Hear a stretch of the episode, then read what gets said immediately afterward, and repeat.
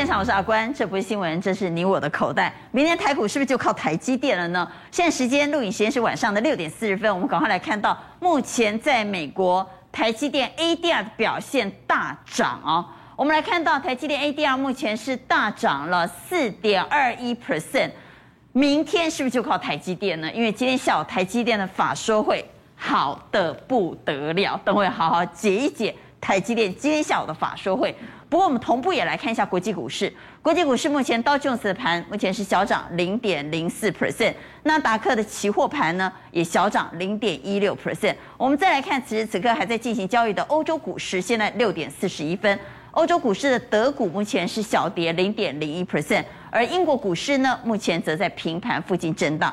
所以国际股市目前并没有太大的波动，最大的波动就在台积电。所以台积电有没有可能影响明天台股的走势呢？我们再来看目前台指期啊，台指期目前是上涨了一百四十二点，来到一万八千五百六十六点。而回到今天的现货市场，指数在今天是上涨六十一点，收在一万八千四百三十六点。在今天台积电并没有动哦。我们来看一下盘中走势的台积电，台积电在今天焦灼等待下午法说会。那传出这么好的消息，明天会怎么做反应呢？刚才介绍来节目现场的来宾，要请到金融培训协会理事长林昌兴，阿关好，大家好；财经杂志总编辑庄正贤，袁姐好，大家好；要请到万宝投顾总监蔡明章，大家好；财经所助理教授谢晨业，大家好；资深分析师蔡正华，大家好。好，我们当然看到刚刚的 ADR，我们马上来投一下票。明天台积电有没有可能？出现异军突起的走势，也就是说让大家惊艳的走势，请举牌。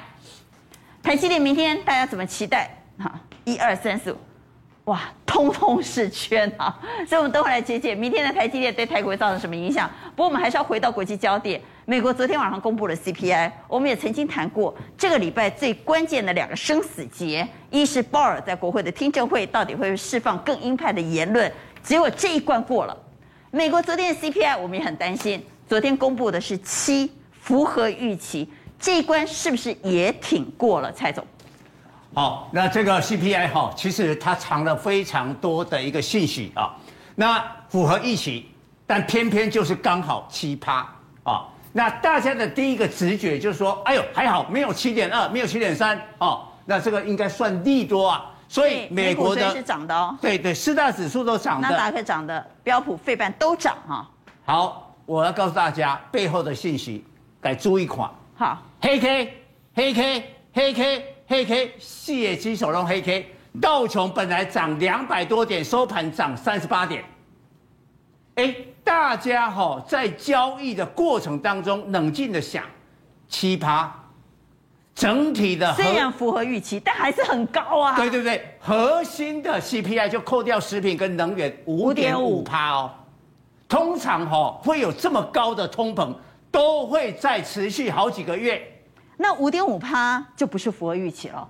核心 CPI 五点五趴那就超预期了。超过预期，因为预期是五点四啊。没错啊、哦，所以我们来看一下，大概情况。哎，马上给他们丢了呀。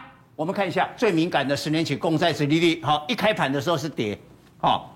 所以股市 key 嘛，对吧？但是呢，到了收盘的时候，过了又该一点七四啊，就大概想想哎，哎，阿爸是赶快呢。虽然符合预期，但是嘛，更严重呢。对，好，再过来，拜登哦，拜登有这个 comment 哦，这个 CPI 哦，当然他在讲的是前面啊，讲说啊，这个哈那个增幅在减少了哈，至少 MOM 是如此啦。但是他泄露一个天机啊，他说高通膨排挤了家庭的预算。那消费会出来？哎，拜登总统哎，以总统的高度啊，一攻击各位，然后马上联总会的褐皮书一公一公布，美国的经济在部分的地区成长趋缓，因为美国经济，我跟观众啊说明一下，美国是靠内需，GDP 七成就是大概用内需消费，而你基本上通膨，而我啊能在消费的就越来越少，所以经济就开始成长趋缓，这样的话，再加上联总会未来的收缩。要特别小心啊！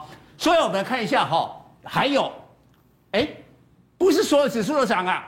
罗素两千，罗素两千，我们观众很少看。小型股，小型股哈。十一月份哈，它已经出现高点。十一月份之后啊，其他的指数啊，都还在创历史新高，一偏偏薄。你看这个线型，灌下来，昨天只有它收黑，大概跌了零点八趴。所以中小电子要小心。对，中小电子难怪今天虚弱哦，尤其那一种啊，本益比比较高的哦，车用的统统胜还跌停嘛，因为它 EPS 才一块多而已啦哦。那强茂啦哦，游戏的元宇宙 Oh my God 啦，哦太阳能的安吉啊哦啊泰鼎的低轨卫星，那富彩的 Mini LED 啦，前一波因为涨多了，其实它有 EPS，但是它的本益比还是差不多有二三十倍的一个水准。所以我请观众看到，你不要说啊，明天哦，台积电没问题，举手 key，我跟你讲，中小赚了指数赔了价差，中小电子还是要注意，但是呢，这个是危险的，还是有好的哦。为什么？资金有可能前进跟通膨相关的概念股。对，好，那再通膨的交易就会兴起。什么叫再通膨交易啊？就是说通膨而受惠的啦。哦，比如说我以金融业银行来讲哈，基本上升息一码。它一定是贷款利率哈升零点二趴，但存款利率它就剩零点一趴，所以要扩大利差吗？对，哦，所以我们看一下哈，美国的，比如说美国的这个呃，跟生产铜的这个啊，惠利普哈涨了五趴嘛，美国钢铁涨五趴嘛，你看今天马上对铜就率先亮灯，对铜都就对上一铜嘛，虽然大家就基本面有那么强吗？你看涨停就锁住了嘛，哦，那中钢构这些再过来。现在的金融股啊，大象跳舞了，哎，大家会觉得金融股哦，会八百年是不做的，嗯，但今年一定要做。为什么？美国的 CPI 这么高的时候，联总会可能会多出的多次的升息，嗯，那小型的公司财务结构不好，负债高，它一次升息还是 OK 啦，升三次四次它受不了，股票会大跌。但是呢，银行金融业的话会受惠啊，所以你可以看到。国泰金呢，因为它它的这个权重是很大的，第七大的全指股嘛，它今天都可以标示它哦。星光金呢，更是涨了五趴。新光金要特别讲一下，今天量非常大，将近五十八万张。五十八万张，这是历史天量哈。对呀、啊，所以来看一下星光金，好不好？二八八八。对啊，今天拉高嘛。今天这个量，这个今天量，这个量根本不要说多哈。哦，有有点热，有点热哦。我我我觉得哈，明天的话呢，这些金融股啊热。量这么大的话，可能会一个高涨震荡。但是我要强调，就是说避险的需求啦。因为我我强调，因为我们台股的规定，外资还有投信这些法人在个别股不能融券呐。你一般的投资人可以融券呐，但是法人就偏偏不能融券。所以我整体的部位降低之后，我要报什么股票嘛？我要报一个最安全的避险嘛。所以呢，你就会去买金融啊。所以量太大的会震荡。啊，但是呢，看起来整个避险哈还没有满足啦。好，避险真的还没有满足吗？我等会要来告诉观众朋友，PTT 现在最热在讨论什么？我们先来举牌，从美国股市啊罗素下跌，反而涨钢铁涨，飞利浦的情况来看，是代表现在涨势的结构已经转向传产。虽然通膨的数字符合预期，但毕竟七还是血淋淋的数字，还是惊死人的数字。所以我们来问。这个时候到底要不要卖电子转进传产，或者卖电子留传产呢？认同的给圈，不认同的给叉。好，一二三四五，所以五票都认同。这时候应该要卖电子留传产来创新。我觉得还是这样哦。其实台积电一枝独秀，你会看指数，然后赔了个股价差。所以大家在操作的时候，不要看到哎呀，指数一直涨，快要创高了。可是问题是怎么样？中小型电子股。台湾人爱做的这些所谓的股票，其实都跌很多。如果你来看上柜，上柜其实基本上哦，它是非常的差的。所以我认为呢，在这边呢，电子股不是说不能做，但是中小型上柜的一定要避开。好，所以很多个股了哈，指数在万八，个股在万万五了。是啊，所以很多股票你算一算，哎呦，怎么我还在万五了哈？第二个问题我要问的也是 PTT 在今天讨论的非常热的，我要不要卖掉我的金融股呢？特别是刚刚看到星光金都已经爆了历史天量。网友很厉害，他们在 PTT 上怎么说呢？他们说啊，那个金融分类指数都已经创下二十五年新高了。虽然金融股的殖利率很好，虽然金融股在今年有升息的利多，但我算一算，我剩不掉掉了哈。我现在卖赚的价差，等同于我领十年的股息了哈，甚至很多都已经超过。如果价差已经超过十年股息，那这个时候的金融股是不是该卖呢？请举牌，认为该卖的给圈。好，要不要卖金融股？好，我们看到三票说不用卖，有四票，四票说不用卖，只有一票说要卖。来，正贤说要卖。我还是以这个获利来看呢、啊。大家会觉得寿险三雄明年、今年还会有去年的获利吗？如果没有，那表示它的获利可能会出现。寿险三雄，比如说国泰、国泰、富邦或者是开发金，因为现在已经没有中寿了。你们觉得它今年还会赚跟去年一样多吗？再来。呃，金融股今年不是应该赚更多吗？今年如果升，他们大部分的获利是来自于投资获利，而不是来自于利差的这个获利。所以我想提醒大家的是说，如果今天这个获利没办法继续提升，那你已经赚到它的价差了，那我觉得也许可以先走一趟，然后再来金融股就算获利提升，现在因为股价创新高了，所以它的殖利率比起它过去的长期殖利率来讲，仍然是比较低的，就像网友所说的。对，是因为它的股价涨得比它的获利成长幅度还高，所以在这个时候，我认为反反而是一个见好就收的机会。好，所以郑贤认为见好就收，到我们现场撕票说不用，还是抱着哈。我们来看外资，外资连续站在买方，在今天再度买超了一百七十四亿。正华外资的买超吓到你了吗？来，我们来看他买什么哈。来，星光金买了七万一千九百三十三万。刚刚不是才刚看星光金爆出历史天量吗？好，除了星光金之外，中钢、台新金、联电、中信金、台庆、元大金、玉山金，哇，买了一套老虎金融股，对，越越买越猛。长荣航空。所以今天一百七十四亿几乎是砸重金在金融股身上啊。那现在就是赶快用最快速度来补它的部位哦。那其实这个金融股的部分，其实相对买的相对的多。然后我们还看到有几个哦，我现在先看今天，等下再看这个礼拜以来，等下做一个对比。我们来看。对，金融股现在是强过大盘，也强过电子哦。好，那这张图哦，我先解释一下，就是说把现在整个状况来跟跟大家讲一下。明天我觉得台积电如果越涨，金融股越涨的话，小型股反而越危险。所以我现在其实对于很多小型股我是非常担心的。为什么？小型 OTC 对对对，小型电子。我们现在拿四个指数来给大家看一下。首先左上角这个是加权指数，就是所谓的大盘，对不对？下面这是柜台指数，电投指数。那你可以看到，关键点就是在这个礼拜一。这个礼拜一这个地方翻红转强的时候，也就台电转强时，你可以看到柜台指数它没有翻上来嘛，对不对？对。那为什么这次 OTC 会非常的弱？其实大家要知道，就是说，因为这次环球金它没有跌，环球金没有跌的情况之下，它还跌这么多，环球金有点类似是 OTC 里面的台积电一样啊、哦。啊。那对粉大大全指，那其实它没有跌的情况下还跌那么多，其实重要的跌非常非常非常的多。集中市场是垃圾盘，电子市场是拉环盘。对，那我们再对，我们来看一下，你看在这个上市的部分，金融的部分，那我们要对比几个东西，也就是说这三次它都有创新高，虽然几次创新高后拉回。这是 K 线是不是？这是日 K 线。二四 K 线。哇，一二三四五六七八，连八红。对对对，尤其关键是在这个礼拜一嘛，哈，这个礼拜一的这一天它创新高，也就是大盘这个地方止稳的这这个地方。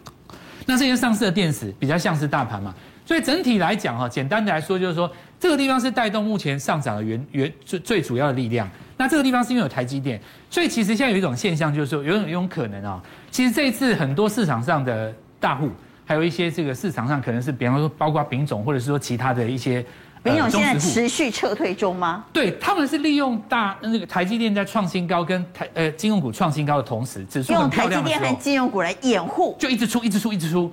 所以其实有一种情况下说，他们越出，如果有越多的户要出。啊货要出的话，反而更需要金融跟跟跟台积电，所以明天大家小心的时候，如果说出现明天大家很重要几个几个重点，好，我们往下来看，好，往下看，金融台积电有可能是掩护其他中小型股主力在出货的这个过程。对，那这里我们就除了外资在呃今天之外，我们看整个月以来，它基基本上是买台电加金融，然后卖掉联电跟航运输股。但今天联联电有开始买回来了，它开始补了，因为它买超要一百多亿嘛，所以它其实连之前卖的都开始补了。那这边我们来看到，在台积电跟新光金哦，这个就最明显，这是四档股票标准的多方。台积电、新光金、玉山金、台庆标准的多方架构。对，那联电是今天才开始补，所以也会加入多方哦。那然后我们来看到空方在这个地方，其实虽然看起来是有点稍微比较弱，但我们看到华航的部分，外资事实上也在这个地方开始有点回头了，因为我们然后买超的资金太大，所以这两档股票也有可能在未来会加入多方。整体来讲，我讲一个结论就是说。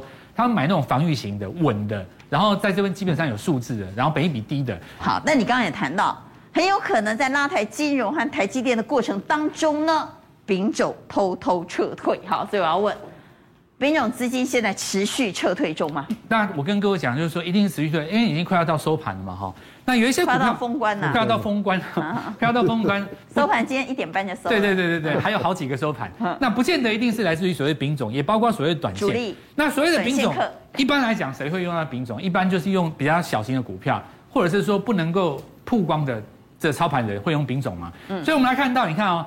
创新高以后，尤其是在这个礼拜，一根黑棒都没有，有没有？一根红棒都没有，没有。Oh、这一种就是持续提前在卖。Oh my god！真的 Oh my god！对对对，那你看大众控嘛，前一阵子就是那个车用元宇宙在涨的时候，有没有？大家一定记得它。那在下面你看，连续出现一根、两根、三根、四根、五根、六根、七根，都是黑棒。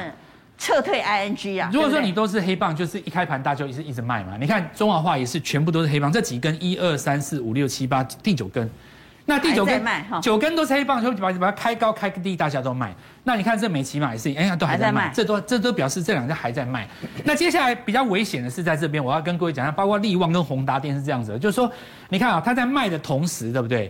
它这里有点引动到之前在季线这个地方的一个长期大颈线，有没有？因为力旺是已经弯到这个地方来，嗯，那宏达电的话在它的下方。这个如果说弯下来的话，会有个头部的形态，那就变成说可能不是丙种，它会影响到中长期的持股，变成把它卖下来。大家可能要特别留意这种股票。好，所以这是用筹码的角度来做解读。那我们请正贤用线型的角度来解读，在今天爆量创新高的这些个股呢，到底是多方火种，还是有可能爆出大量，就有可能成为一日行情的高点？今天的股票，我这些股票我用两个字来形容。就叫补涨，你看短线好像涨很多，你把时间一拉长，就发现他们去年一整年都没有涨。但这种量不是危险量吗？不是危险量。我觉得他们有个特色，就是为什么？就是他们都是强势族群的一个补涨股。举例来讲，融创为什么？L mini 而已涨得够多了吧？大家就想到那红海集团的股票可不可以来做一下？所以为什么会爆量？很多的当冲客进来了。那像和润跟玉龙，大家刚刚讲到，很多人想买金融股，对不对？对。租赁股就是变相的金融股，哦、所以他就把这些租赁股，包括 KY 中租，当做金融股来买。所以在这个情况，你看到没有？他们走势有没有像金融股的走势？所以这两档股被当成是金融股来买。那昌河之前太阳能涨很多，太阳能是昌河的补涨股。那洪嘉腾跟南茂比较像什么？比较像，大家不要看它涨那么多，南茂现在涨到五十二点七。啊，关键到现在本益比才多少？他今年要赚，去年赚七块，现在本益比还不到八倍。洪嘉腾也是去年大概赚五块，所以这些本益比低，然后在族群里相对落后的股票，我认为爆量以后还有后市，因为他们其他的族群涨得更凶。好，所以这些个股没欢乐了哈。是，那这些要不要还？这些就要还乐了。月线死亡交叉，法人又放生哦，就法人又开始出现调节压力的。无间道有一句话，嗯，叫出来混怎么样？总是要还的，现在是谁来还？投信来还。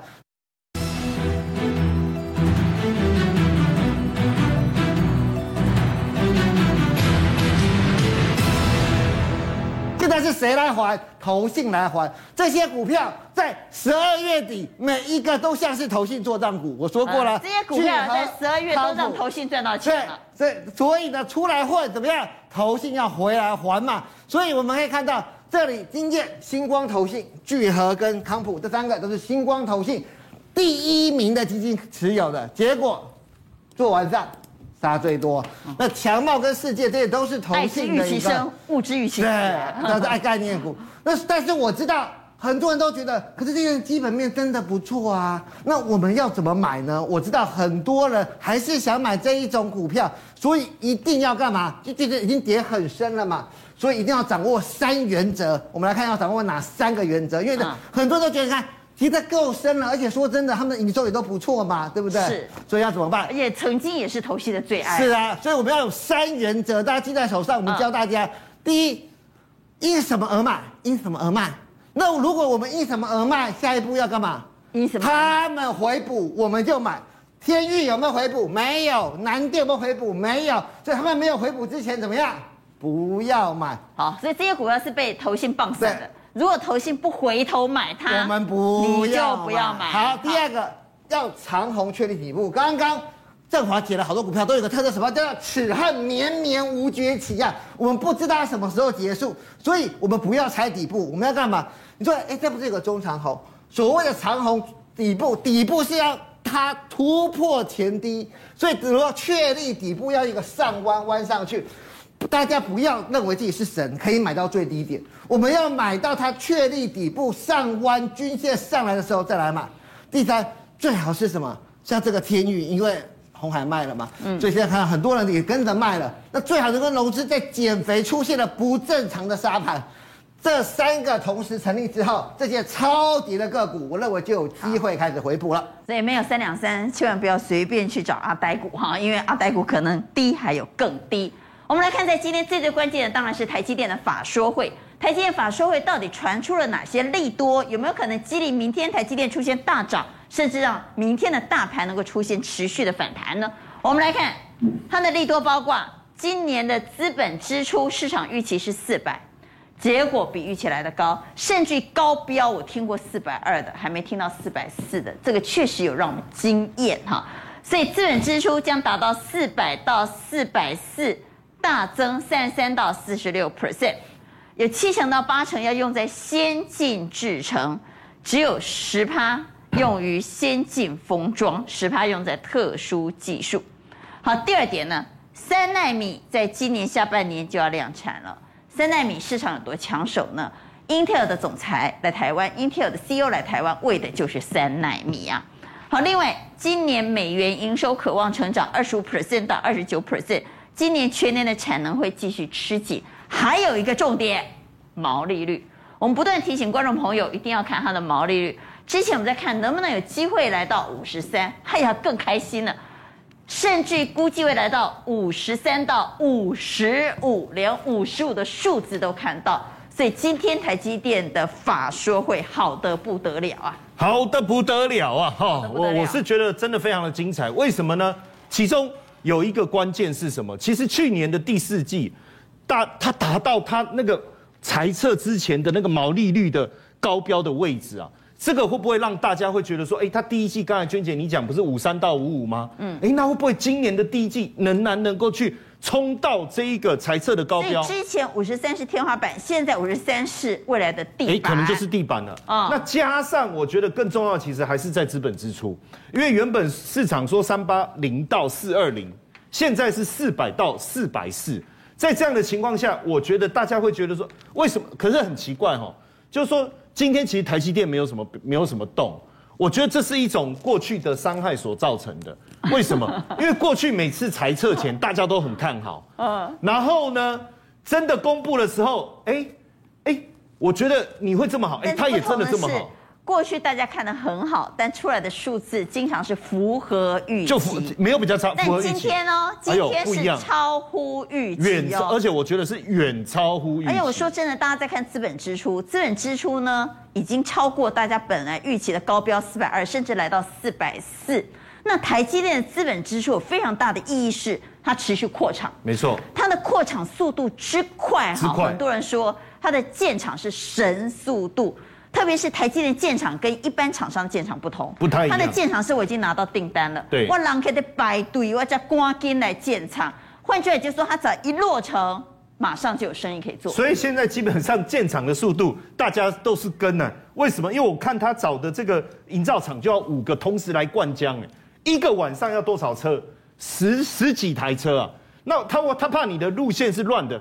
还要装 GPS，还要上监视，就是说你的路线要很精确，因为要同时不断的大量的灌奖，而且不是说把这个奖灌进去就好，你的强度要够，哎，哎，几千八千磅这样，哎，然后重点是，你看这个，他就在做实验，告诉你我这个高度耐震，我不过盖个厂，还要做到高度耐震，你就知道它的要求是非常非常高，所以它既要快又要好，又要好，那甚至现在就是说，呃，可是有一个有趣的就是。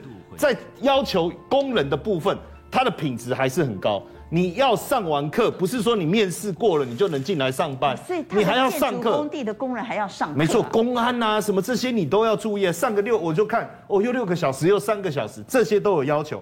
那当然大家就在想说，你南科是这样要求，对不对？对。你接下来不是就要去高雄了吗？他现在美国也是啊，全部复制南科模式。对，大家就在想说，哎，之前西雅这个这个西雅图。因为亚马逊整个翻起来，那时候有一句最好笑的事情，就是亚马逊他要做第二个总部，就开始全他就讲出去啊，我要找看在哪一个城市，大家都来争取。结果纽约州的这个州长古默说：“你来，我改名叫亚马逊古默。”哈，但是也没有因为这样找到他了，他还是在西雅图。那整个很惊人哦，把整个这个这个地价炒起来。而且他盖的这个总部真的很漂亮哎，就是一个大的这个圆球形。哇哦，你这个这个二二二十七公尺，然后你看八层楼高，里面很像一个大的温室，而且把所有的智慧功能放进去，甚至里面还可以种那个巧克力那个可可树，它就是让员工有这种幸福感。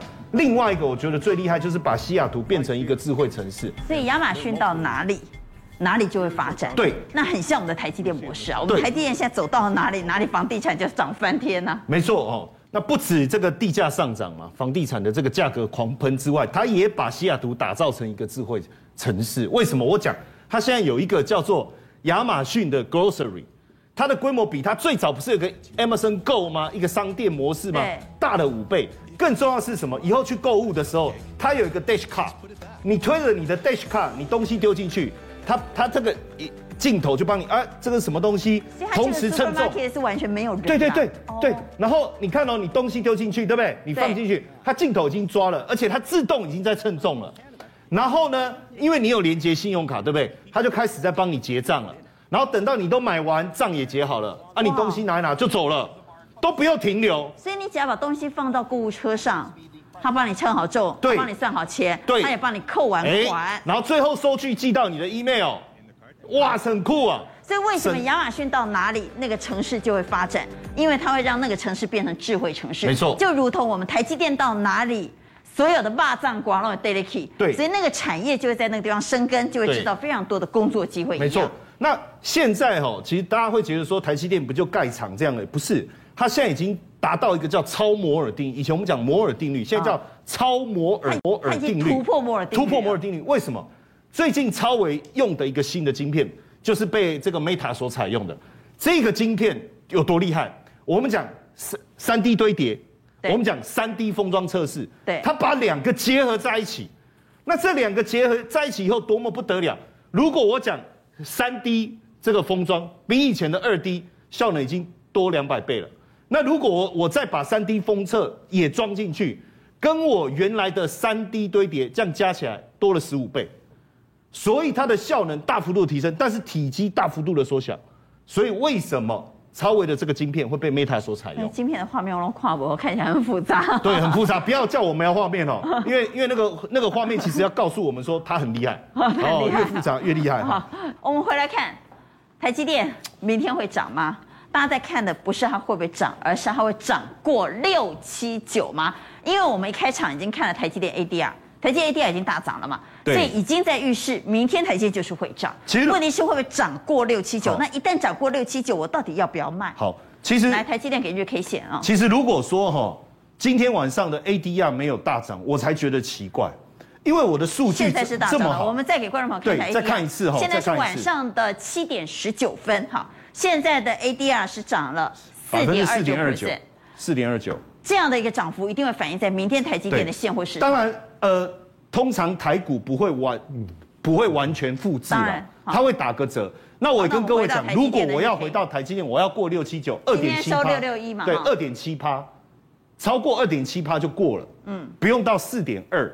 所以我觉得明天机会大不大？很高。明天非常有机会过六七九，问题是过关会不会压回？过关短线上要不要卖？不，不用啦。为什么？哦、我们我们那么认真的在解释这些东西，就是要让大家知道说它是稳稳定这么持服了一整年，大家都没有看到它。所以你认为明天会过关？会过，但过关不要卖。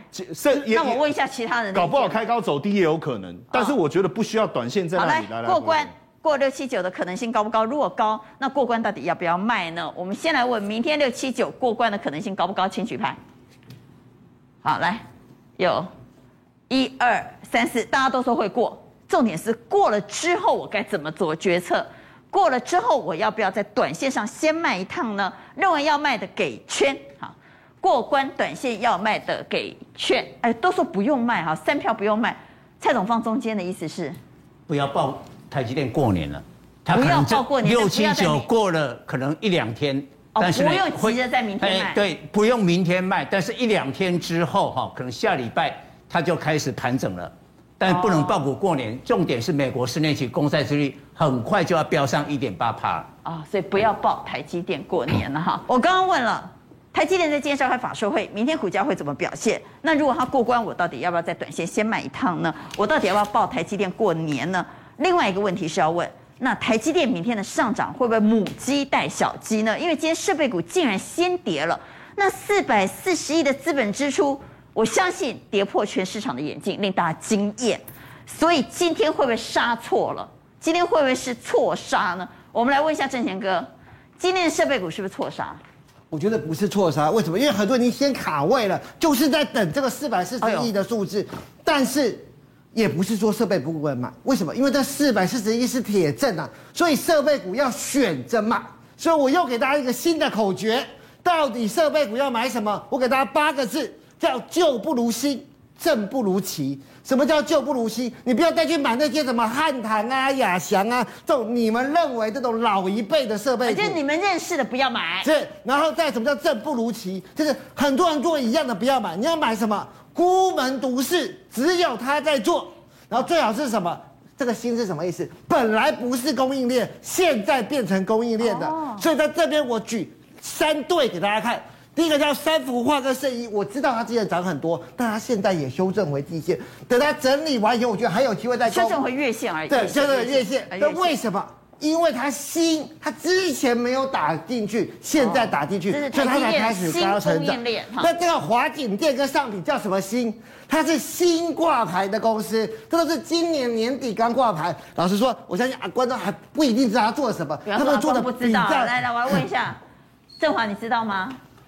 华景电，呃，不太熟。哦，对啊，你看，大家都不知道，现在会涨。他对，就是他分析师都不知道，而且他只有他在做，他在做什么嘛？你赶快讲一下。一个晶圆要经过氮气的保护，它才不会，它才能够维持它的高良率。所以它在过晶圆设备之前，它有一个氮气槽要保护它。哦，那氮气，氮气，氮气。那上品它叫铁氟龙。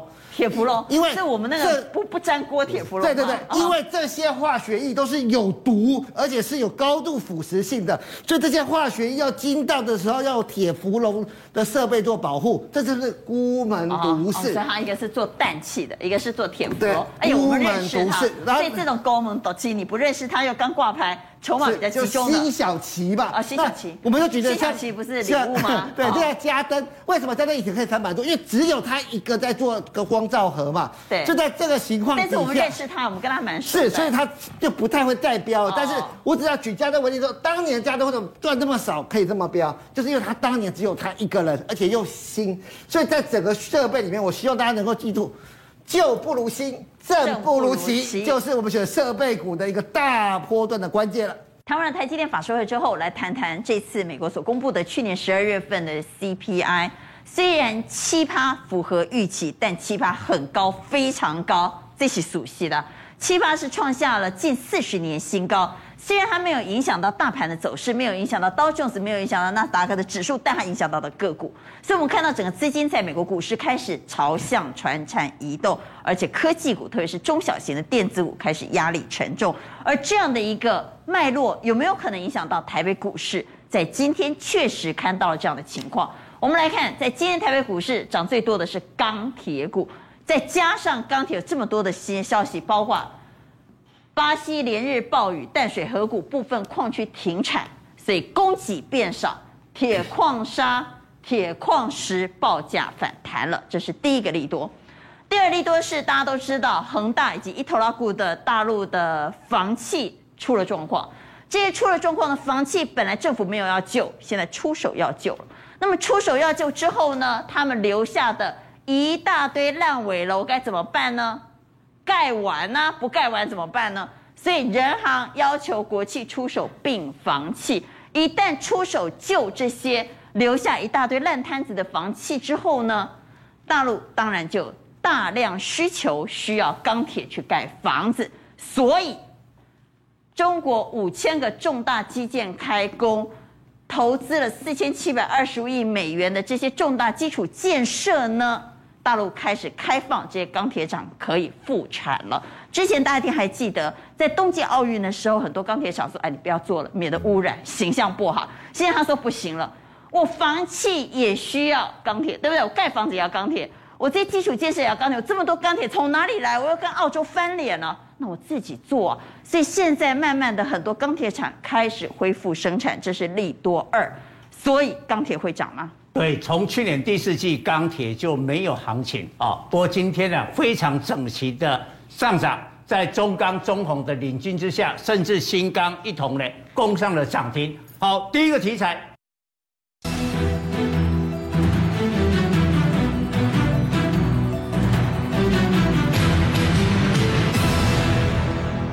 好，第一个题材，美国的基建，这个我们已经知道了，一点二兆美元，这个预算已经通过了，今年要执行，所以预估啊，美国光是钢铁今年的需求大概可以成长三到四趴，这个比重已经蛮高的啊。然后呢，我们啊举几个例子哈，你说四十亿美金啊，也许对整个这个一一点二兆比重很小，但是用在美国的这个沿海的港口。内陆的水道要把它整修啊，像这个巴尔的摩港，巴尔的摩港是美国非常重要的工业港，但年久失修了啊，现在要把它改建，改建了以后，各位想看看它用的什么挖土机啊？那挖土机之后呢，不得了了，那个卡特彼勒啊的股价就开始大涨。另外一个卡特彼勒是金丝雀哈，对 对，就是基础建设的金丝雀啊。那我我们既然上了，我们看卡特彼勒去年的上半年哈，观众看一下哦，是不是一百多块的美金？七点五七，涨到二十六。观众请注意，这一段时间就是我们去年，大家记得吗？哇，中红从十三块开始涨啊，这个中钢从二十几块涨。那个行情就是被卡特彼勒带动全球的这些基础建设、钢铁的行情。这块，美国的基础建设哈，其实蛮科技化的。他现在要啊做一个高速公路哈，可以充电的。你开电动车，一边开一边充电。对，哈。那那怎么做到？他用啊充满磁力啊一种啊这个磁化的这个混凝土板，把它掀在这个什么路面之下。所以啊，听说它这个效率啊是非常高，九十五帕。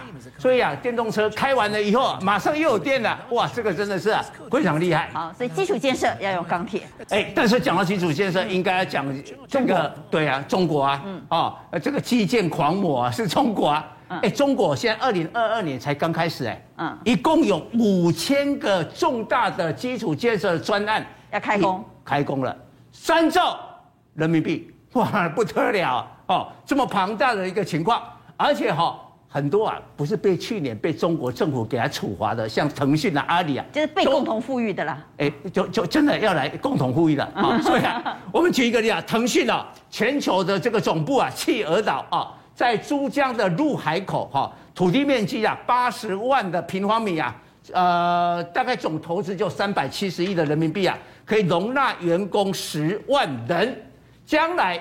腾讯的七大这个呃产业全部进驻企鹅岛，哎，所以啊，意思暗示啊，啊，你寂寞我被开的哦，你拿来这里建设，你拿来建设会增加就业，对不对？对国家经济是有帮助的，哎，共同富裕啊！再过来，中国哈现在要做一个太湖的隧道，啊，你用隧道什么？哎，那个是在太湖的水面下的隧道啊，是在湖底下的隧道啊，十公里，好，宽四十三米。这是中国哦，也也可能是全球第最长、最宽的水面下的一个隧道。好，那原本哈这个长三角嘛哈，大概交通了两小时，现在哎缩短变一小时。但是我告诉你啊，这也不是最厉害，它这个以后是智慧化的隧道，什么意思啊？五 G 北斗星的定位全部来，好，然后呢，哎呀，我开开十公里很长嘛哈，是开到会不会疲劳？对啊，杜姑啊，对，它会有一个视觉的一个疲劳的唤醒的一个系统。一旦发现了驾驶人杜姑了。隧道会叫你用什么东西把你唤醒？啊，在隧道里头他会一直哔哔叫叫你啊。啊嘿。那如果是这样子，我们的雪隧可能会一直叫不停。台湾的雪隧要是装这个系统，会从头逼到尾。还有隧道太长哈，会有一个智慧的调光的一个照明啊。在外讲到哈，我们知道中国的钢铁跟那这个国别的国家不一样，美国的钢铁最多的产品哦，大概就是房地产跟汽车。对。但中国百分之六十都用在房地产。哇，基本房地产不是摇摇欲坠？可是现在政府出手要救啦。人行哈，工哈，有十一间啊，像融创中国啦、世贸集团哦，这个高负债的哈，过去中国的国企不准画红线，不准给我买那些收购啦、哈并购那一些房企啊，没赛，基本上开放啊，啊，开放就是要救了嘛。啊，你知道中国国企的那个力量是很庞大的啊，哦，就把这些撑住了。那撑住了以后，不仅撑住了房地产，不是撑住了钢铁吗？最后很关键啊，二月初就是冬奥嘛，啊，那北京冬奥只要举行完了以后啊，钢铁就恢复生产。还有春节这一波来补库存，所以我们看一下。所以他将来二月以后呢，他让他们开始恢复生产了。对，因为需求量太大了。我我告诉你哈，大家都很久都没看啊，铁矿石哈，去年不是十月、十一月被中国打的稀里哗啦吗？其实最近哦，从这个低点以来，它已经静悄悄涨了五十趴。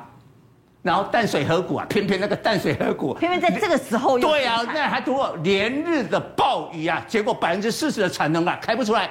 哎，淡水河谷那个受影响那个产能，但全球的产能铁矿石的产能是七趴，哎，七趴是很大的。所以它不能出货，就代表这个供给一下缩起来嘛。对嘛？哦，然后你补库存后面的话，那这个是未来式。哦，画面上所看到的是巴西淡水河谷现在受灾的情况，那很惨啊，非常惨了哈。所以，我们回到上一页，我们来看，现在再往前，我们来看，包括铜、镍、铁矿石，纽约铁矿石报价通通是涨的。对啊，哦，再过来我们来看一下哈，国际的这些呃。钢铁的大咖的股价嘛，对不？报价涨，那那那关关说美国是涨美钢嘛，对不对？对啊，美国钢铁。而且你注意看哈，这个是日 K 哈，你可以看它 W 底越打了以后，底部垫高往上了哦，对不对？嗯。安塞洛米塔尔哈，这个已经冲到这个新高了哈，嗯。哈，然后啊，自由港这个这个时候生产铜的新高哦，纽科钢铁这价线哈，这个那中国的话哈比较板，比较板，但是我们看一下宝钢。你看这个底部打得多漂亮，圆形的底部已经打了，慢慢在呃，在这个啊都是圆形的一个底部啊，所以呢，基本上哈，国际的钢铁股哈，虽然节奏不太一样，但基本上都告诉我们，大概低点已经过了。好，但是会不会一日行情啊？哦，一日行情是这样哈，就是说，假如明天，因为明天的盘它看台积电。台积电，台积电一涨，糟糕，钱又被电子股吸过去了。钱，台积电脚太强，然后金融股又厉害的话，哈，哎，钢铁没有钱呐，没有量。明天开高哈，可能会有一定的压力。但是啊，我们不要说只有看那个，我认为哈，过完年之后，钢铁的真正的需求开始会释出。现在钢价还在跌，那个需求还没有，是因为报价产品的报价。但是我们看现行哦，中钢最准嘛，中钢这条是年线，中钢。年线获得支撑，黄色是季线，对，十一月嘛，哈，啊，加撑住了，叭叭叭叭，哎，哎，静悄悄就跳上季线了，所以它有一个长期的这个慢慢的这个稳住了。像这样的中钢，你说要再跌回来，应该是一个买点嘛。然后复制这个模式的，你可以看哈，像中红也有这个迹象了。